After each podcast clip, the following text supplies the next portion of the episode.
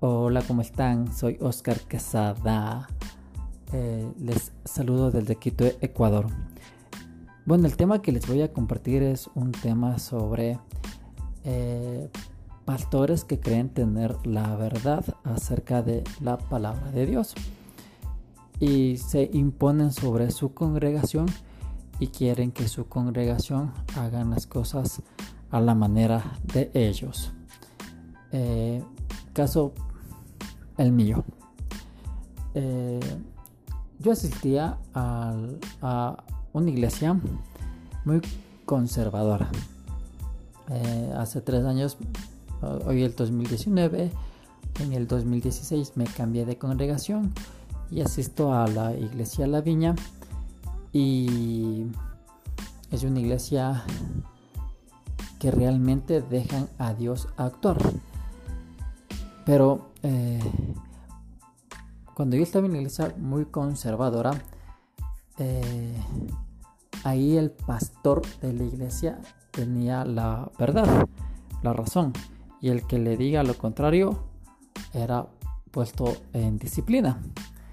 Eh, les comparto mi caso. En el 2016, me acuerdo que era enero, no sé qué fecha, nos reunimos, mi papá, pastor de la iglesia, yo que le ayudaba en el liderazgo, y no solamente en el liderazgo de la iglesia, sino en el liderazgo juvenil, en el liderazgo de la adoración, era director de alabanza y colaboraba en el ministerio de la escuela vacacional y la escuela dominical, colaboraba. Entonces estaba muy involucrado y comprometido con la iglesia. Sí, pero para el 2016 mm, le regresó un hermano que antes también colaboraba como líder de la iglesia y le dijimos que no habría problema si igual ayuda en el liderazgo. Y empezó a ayudar. Pensábamos, o yo pensaba que todo iba a estar bien.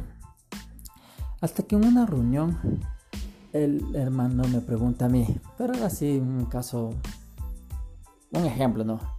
Que me dice, estábamos hablando de un tema y no sé cómo salió este otro tema y me pregunta a mí, oye, Mauricio, bueno, ahí me conocen como Mauricio, eh, pero en otra parte aquí en donde yo estoy en la actualidad me conocen como Oscar. Pero bueno, dice, oye, ¿tú qué opinas sobre el velo de la mujer?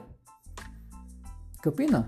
Bueno, eh, que Pablo, empieza así, Pablo cuando escribe ese tema en Corintios, escribe a, la mujer que se salva, o sea, les escribe a las prostitutas que eh, tienen, que están teniendo un encuentro personal con Dios y en esa época y en esa era de Pablo, las prostitutas para ejercer su profesión se tenían que rapar la cabeza.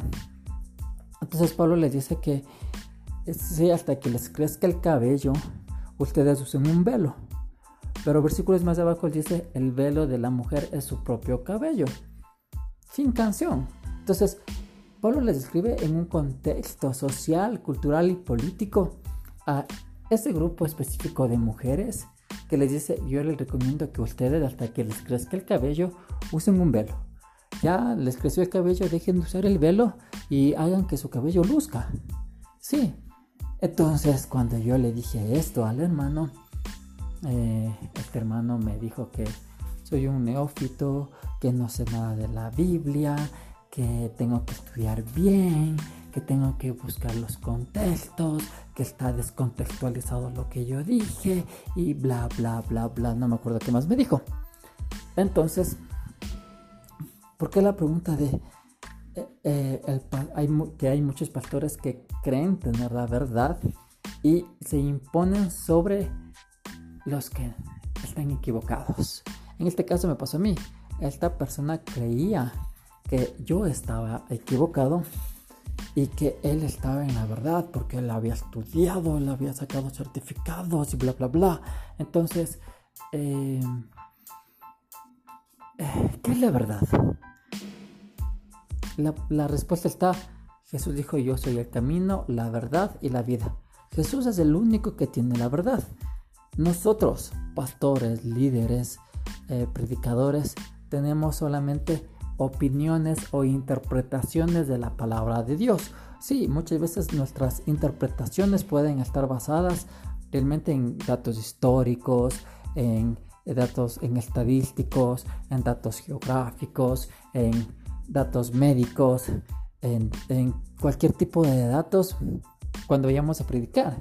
Sí, y, muchas veces el versículo que vamos a predicar debemos de leer capítulos previos y capítulos adelantados para poder entender bien el, el versículo y poder interpretarlo bien.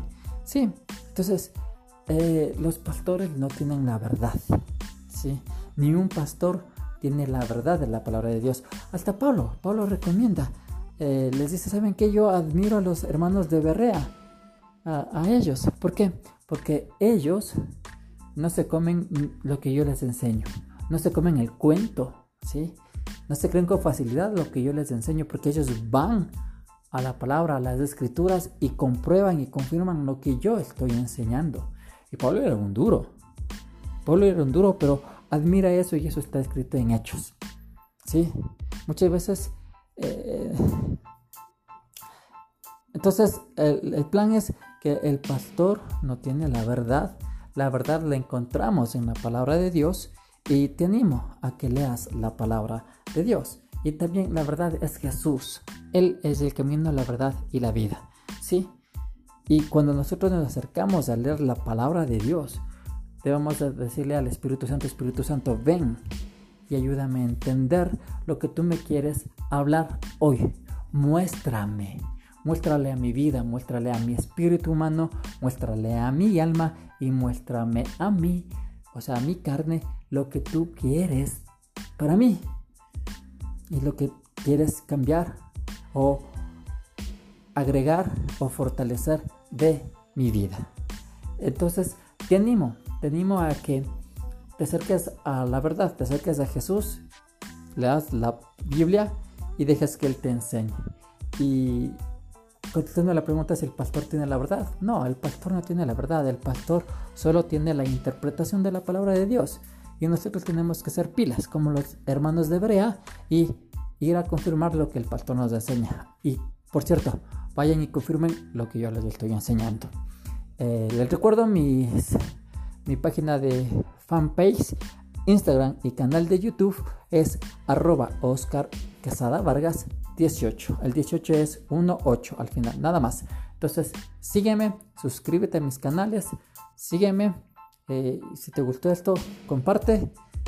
Eh, y tenga una linda noche o buen día. Disfruta.